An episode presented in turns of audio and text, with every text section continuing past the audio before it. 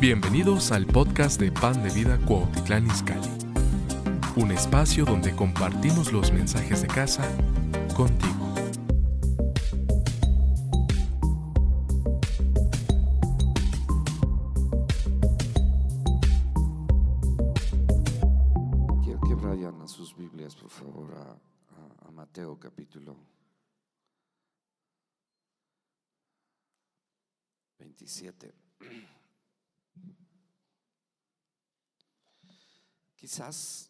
Vas a oír no lo has oído antes.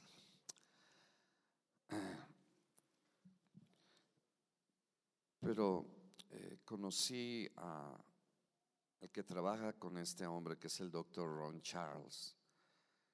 Y él investigó eh, con los historiadores romanos, escuchen lo que voy a decir, él investigó con los historiadores romanos acerca de la crucifixión en aquellos tiempos, en la época de Roma, cómo era realmente. Muchas de las cosas que nosotros sabemos, pues solamente las vemos aquí en las escrituras, pero se han descubierto eh, escritos de personas reconocidas como historiadores en Roma, y te voy a mencionar algunos. Y el doctor eh, Ron Charles, él fue uno de los que se dedicó a investigar todo esto en base de testimonios de escritos de historiadores, sí, y, descubrió cosas impresionantes acerca de la crucifixión de Cristo que van a oír. Pero quiero leer ahí en, Mateo capítulo eh, 27 rápidamente.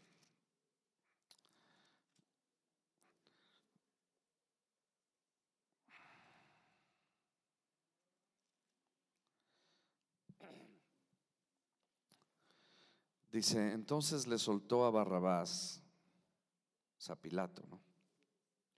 Habiendo azotado a Jesús, le entregó para ser crucificado. Entonces los soldados del gobernador llevaron a Jesús al pretorio, que es ahí la fortaleza Antonia, que estaba en el templo, en la parte, eh, creo que era este, y reunieron ahí alrededor de él a toda la compañía y desnudándole le echaron encima un manto de escarlata y pusieron sobre su cabeza una corona tejida de espinas y una caña en su mano derecha, hincando la rodilla delante de él, escarnecían diciendo, salve rey de los judíos, y escupiéndole tomaban la caña y le golpeaban en la cabeza. Después de haberle escarnecido, le quitaron el manto, le pusieron sus vestidos y le llevaron para crucificarle. Entonces, eh, quiero decirles que uno de los historiadores eh, romanos eh, que se llamaba Cirilius y que era parte de la corte del procurador, que era Poncio Pilato, que era gobernador romano, y también otro investigador, historiador que se llamaba Practitius, eh, él, era de la corte de Finius Copérnicos, que también era general del ejército de Roma. Y saben, eh, Jesús pasó por momentos terribles. Eh, cuando alguien era crucificado, cuando alguien era crucificado, el único que tenía el poder para matar a alguien, pues era el, el gobernador, que en este caso fue Poncio Pilato. Y la crucifixión era porque esto se hacía porque había habido traición al imperio romano. Eh, muchos eh, pensarían que solamente la crucifixión se llevaba solamente en Jerusalén, pero saben que en el imperio romano, que era prácticamente toda Europa, eh, todas las tierras que tenía el imperio romano, se, se crucificaban no solamente en Jerusalén, ellos tenían cuatro lugares alrededor del imperio romano donde hacían eh, la crucifixión de diferentes personas y sobre todo era en aquellos que habían traicionado al imperio romano por una sedición, por querer librar impuestos y, bueno, Jesús por las acusaciones y las manipulaciones que los religiosos de ese tiempo hicieron. Y una de las maneras en que ustedes ven la manipulación de los líderes religiosos, que obviamente estaban inspirados por Satanás, obviamente para que se cumpliera la muerte de Cristo. Pero el, momento clave donde Pilato tuvo que entregar a Jesús, porque él no quería hacerlo, era cuando él decía que Jesús era el rey. Entonces cuando decían, no tenemos otro rey más que César, y que él se estaba proclamando como rey, ¿verdad? Que es lo que lo estaban diciendo, que lo estaban acusando. Eso fue el punto esencial para que Poncio Pilato, ¿verdad?, entregara a Jesús. Porque si no lo hubiera hecho, esta era una situación política. Iban a decir que Pilato no hizo nada en contra de una persona que se estaba diciendo vea, rey y que se estaba levantando contra César. Y si Poncio no lo hubiera hecho, entonces le hubiera ido mal a Poncio Pilato en su carrera política. ¿Me están siguiendo? Entonces, por eso es que eh, eh, los judíos eran muy manipuladores, porque si Pilato no hubiera entregado a Jesús, ellos lo iban a acusar con César. Y de hecho tenían uno de los senadores ahí de Roma que estaba en esa jurisdicción. Pero eh, el, punto es que todos hemos pensado eh, que cuando se crucificaba a, a una persona que se catalogaba como traidor del imperio romano, a esta persona se le daban 39 latigazos. Eso es lo que hemos pensado todos, ¿verdad? ¿No es cierto? Pero saben que eso no es verdad, de acuerdo a los historiadores, de acuerdo a la historia eh, del imperio romano. ¿Por qué? Porque eso era una tradición judía, eso era algo que ellos hacían. Pero en el tiempo de Cristo y de acuerdo a los escritos de estos hombres, que son reconocidos como historiadores, y con el doctor que estuvo investigando esto me impactó, se, eh, de acuerdo, eh, eh, fíjense cómo azotaban. Cuando había alguien que iba a ser crucificado, esto hace llorar, o sea, esto impacta. Tomaban a cuatro gladiadores, escuchen esto, tomaban a cuatro gladiadores. Y estos cuatro gladiadores se les permitía darle a este prisionero, a este condenado a muerte, diez latigazos. Ahora, se usaba un látigo que le llamaban el gato de nueve colas, pero muchos de ellos también tenían doce eh, brazos de piel, de hueso, de metal. Y, eso pues enterraba en, la piel y en la carne de la persona sentenciada. Pero lo increíble no es eso, es que escogían a cuatro gladiadores, escuchan esto, y estos gladiadores les pedían que azotaran a Jesucristo con todas las ganas que ellos tuvieran. De hecho, escuchen esto, ellos eran premiados si con los azotes mataban al prisionero. Y cuando uno de estos gladiadores hacía diez azotes sobre o flagelaba el cuerpo del prisionero o del sentenciado, ¿verdad? Y si moría, el gobernador Poncio Pilato le entregaba 35 kilos de oro, o sea, un talento de oro, o le daba el peso de la víctima en plata. Entonces, estos gladiadores estaban motivados a matar al sentenciado, es decir, e, ellos estaban motivados a en esas 10 azotes poder matar a Jesús. Ahora, no eran 39 latigazos, eran 100 latigazos. Muchos han pensado que son 39, pero no son 39. Repito, era una tradición judía, no era lo que se hacía en ese tiempo, de acuerdo a los escritos de estos historiadores. Y lo que hacían es que tomaban o tomaron a Jesús y lo pusieron en una piedra y lo hicieron inclinar, ¿verdad? Más o menos un metro. y amarraron sus tobillos y sus muñecas para que Jesús no se moviera. Y así hacían con todos. Y, no, y en el imperio romano no crucificaban eh, solamente a una persona o dos ladrones como leemos en la Biblia. No, a veces eran 25 sentenciados. Y, y, lo hacían en cuatro fechas. No voy a entrar en estos detalles, pero en cuatro fechas en diferentes meses del año, enero, en junio, y donde se cree que Jesús fue crucificado fue el 2 de abril.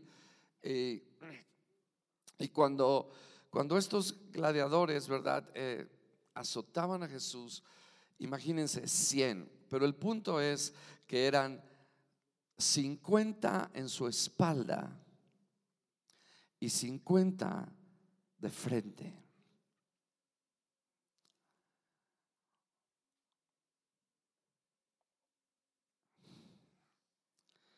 Cuatro gladiadores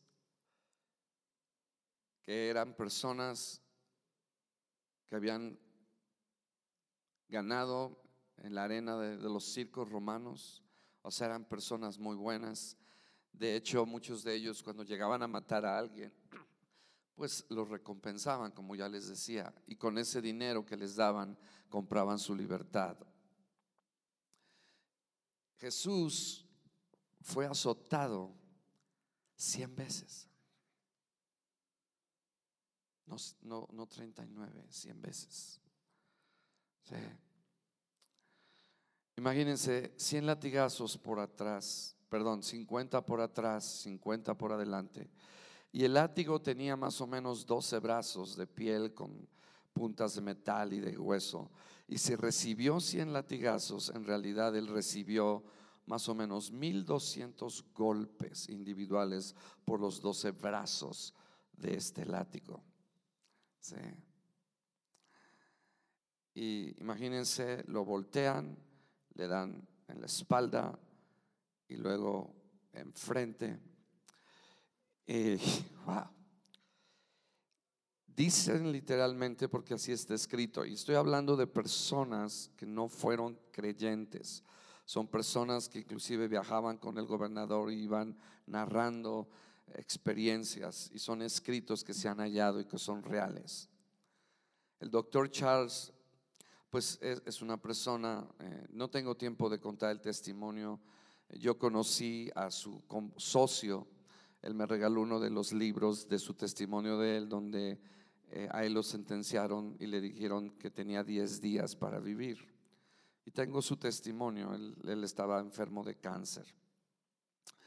Pero el, punto es que cuando estos, estos látigos tocaban eh, no solamente la parte de enfrente y de atrás, eh, saben que su rostro y sus genitales de Jesús fueron destruidos, fueron aniquilados.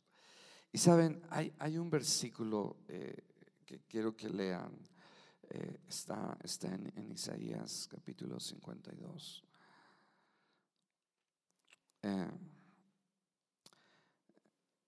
por fin entendí por qué, acuérdense, el, el prisionero no podía meter las manos. O sea, no podía es, como nosotros, ¿no? ¿Se acuerdan cuando nos corregían nuestros papás? Metíamos las manos, corríamos. Jesús no podía hacer eso. O sea, es decir, los látigos golpearon su cara, como golpearon sus genitales, como golpearon su espalda, golpearon todo, todo. Y de hecho, eh, todos los prisioneros caminaban en la ruta hacia la crucifixión, caminaban desnudos. A Jesús se le permitió porque él se proclamaba o decían que era el, rey. Pero al final, al final, escuchen esto, al final, cuando los soldados se echan suertes de sus ropas, él estaba clavado en la cruz totalmente desnudo, totalmente desfigurado.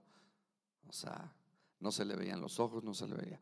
O sea, e, en realidad, los que hemos visto la película de Mel Gibson y que de alguna manera toca algo así, se ve un poco más real, pero no es lo que 100 latigazos pudieran haber hecho. O sea, De hecho, los latigazos hacían que los huesos se vieran, que sus órganos y sus intestinos se salieran.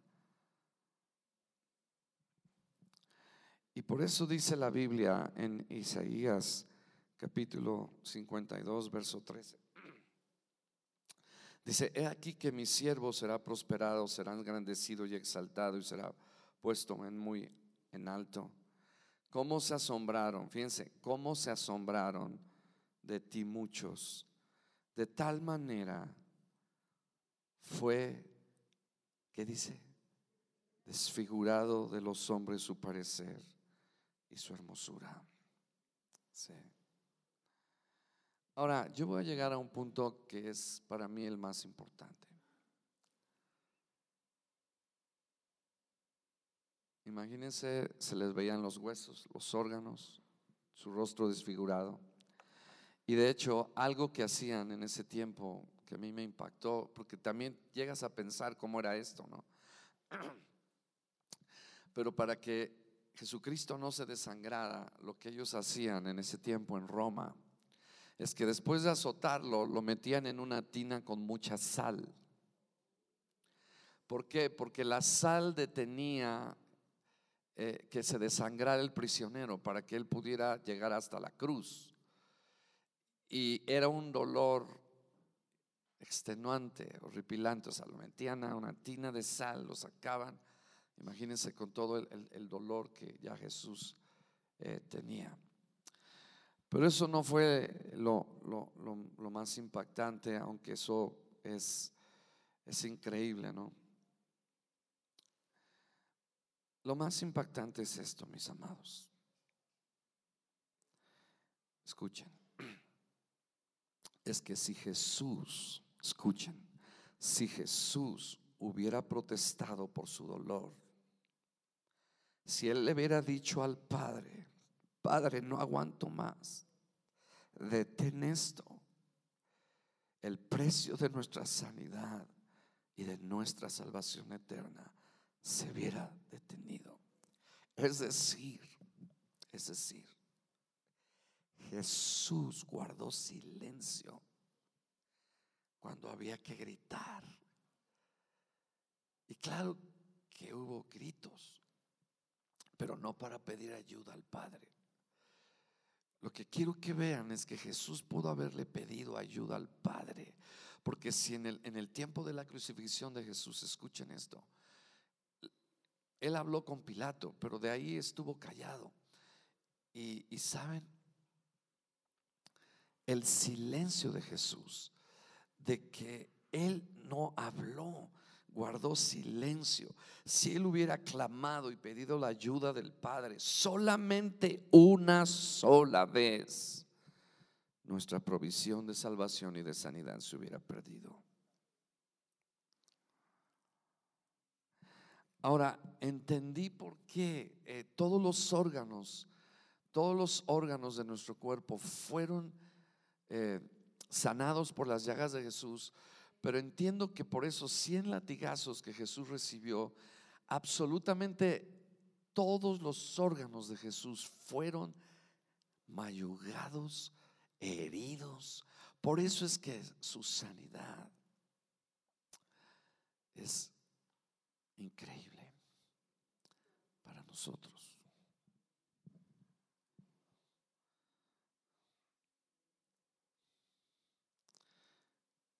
Dice uno de los historiadores, Practicitus, que muchas veces en estas crucifixiones aún participaban hasta 600 soldados. Lo impresionante es que se veían los huesos, la piel. Eh, o sea, repito, la cara de Jesús desapareció. Sus genitales desaparecieron. Todo eso eh, lo hizo por nosotros en la cruz. Y lo más increíble de todo esto es que con todo lo que Jesús pasó, fue llevado a la tumba.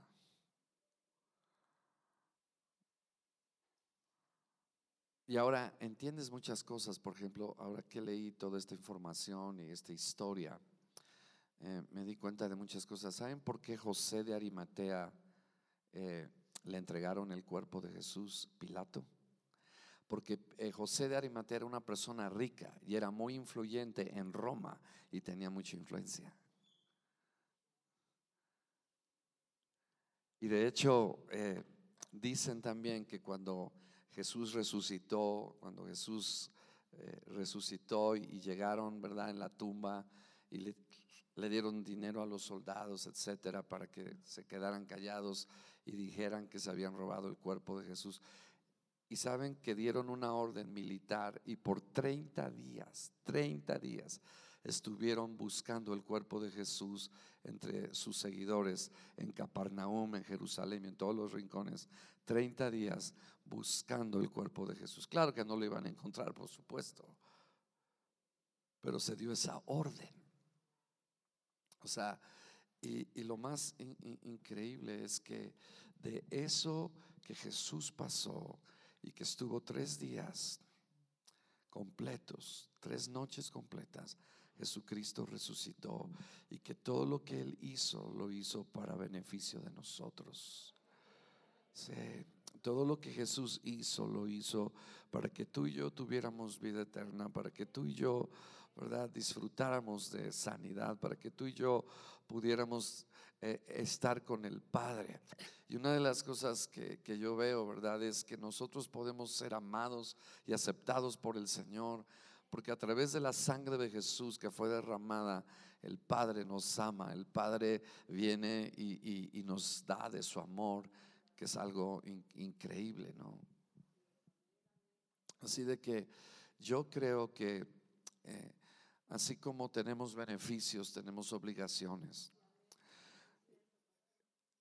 Escuchen esto, la muerte de Cristo nos obliga, número uno, escuchen, a vivir para Él. Nos obliga a predicar el Evangelio. Porque si nosotros no salimos a las calles, si nosotros no salimos a compartir el Evangelio, no estamos honrando la sangre que fue derramada por nosotros.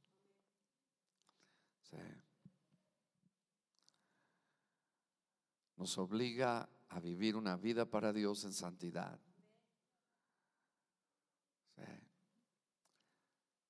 Pero a cambio el Señor nos ha dado la vida eterna. La muerte fue vencida. La enfermedad ha sido vencida. Tenemos propósito, tenemos significado, tenemos paz. Y que cada uno de nosotros, escuchen esto, todas las pruebas que pudiéramos pasar, todos pasamos como el mismo proceso que Cristo pasó. Pasamos un, viernes de crucifixión, de azotes, un momento en donde hemos perdido la esperanza de que Dios vaya a hacer algo en nuestras vidas, pero viene nuestro momento de resurrección. Aleluya.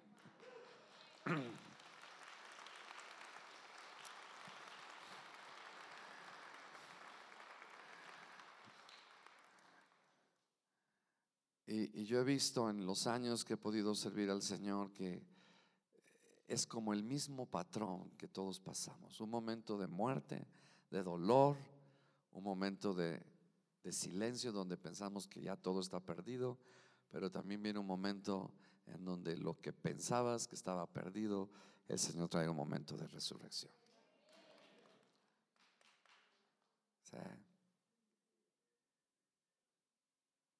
Entonces, eh, imagínense cuando Jesús llega, está ya resucitado, llega con los discípulos y les dice, paz a vosotros. En hebreo les dice shalom. Les dice shalom. Y dice que tenían miedo ellos por todos los líderes religiosos y Jesús llega y les dice shalom. Pero yo me puse a pensar, antes de Jesús soltar la paz, le fue soltado a él primero la paz, en el sentido de que él resucitó.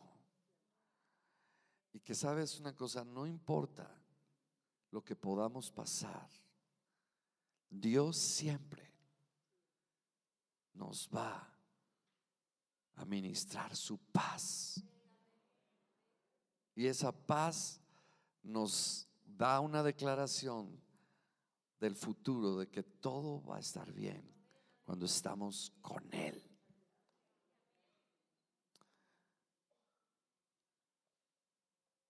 Wow. Así de que yo creo que todos y cada uno tenemos que sentarnos a apreciar, a valorar lo que Jesús sufrió por ti y por mí.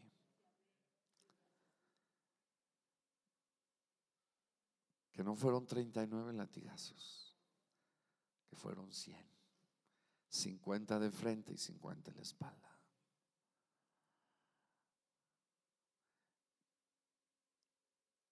Y de hecho, cuando lo llevaban, ¿no?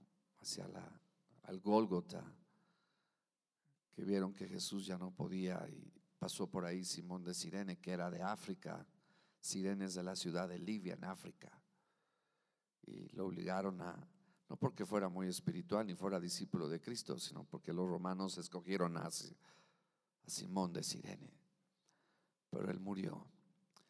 Y saben,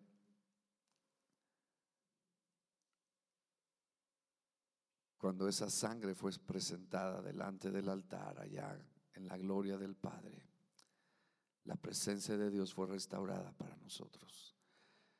Y por eso es que eh, tú y yo experimentamos su presencia, porque hubo un altísimo precio que se ha pagado para que tú y yo experimentemos la presencia de Dios.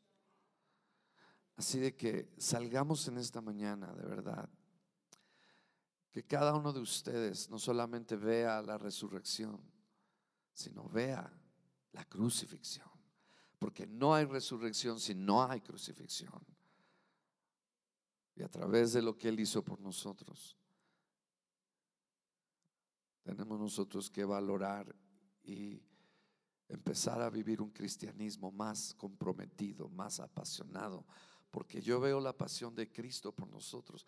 O sea, yo no sé si ustedes me entendieron lo que dije, pero Jesús en el momento de esos 100 azotes pudo haber abierto la boca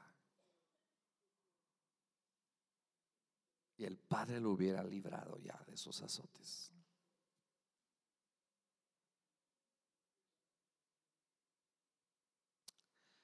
Y en sus momentos finales, Escuchen, Jesús dijo, tengo sed. Escuchen lo que dijo. Dijo, tengo sed. Él quería tomar algo. Escuchen, ahora que medité el pasaje, fíjense. Cuando Jesús dijo, tengo sed, es que él quería tomar algo. Porque quería hablar. Él quería hablar sus últimas palabras.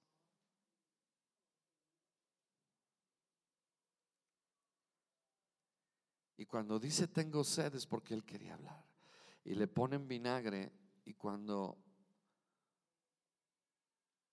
él lo toma, lo último que Jesús dijo fue, consumado es. Es decir, Dios, ya cumplí, ya lo hice por ellos, terminé dando mi vida por ellos. Y esa palabra consumado es. Aunque era con dolor, agonía, soledad, estaba desamparado Jesús, pero fue el grito de victoria más grande para la humanidad. Consumado es. Consumado es. Ponte de pie y levanta tus manos y por un momento agradece a Dios lo que Él hizo por ti en la cruz y los dolores que Él sufrió.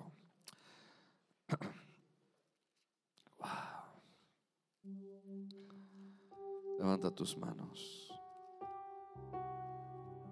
Gracias, Señor. Gracias.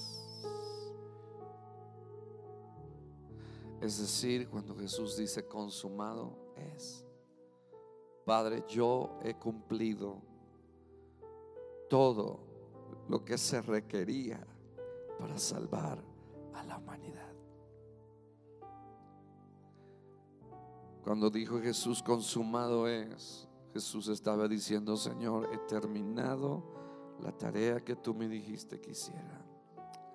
He pagado, he cumplido. Y después que dijo consumado es, sus últimas palabras.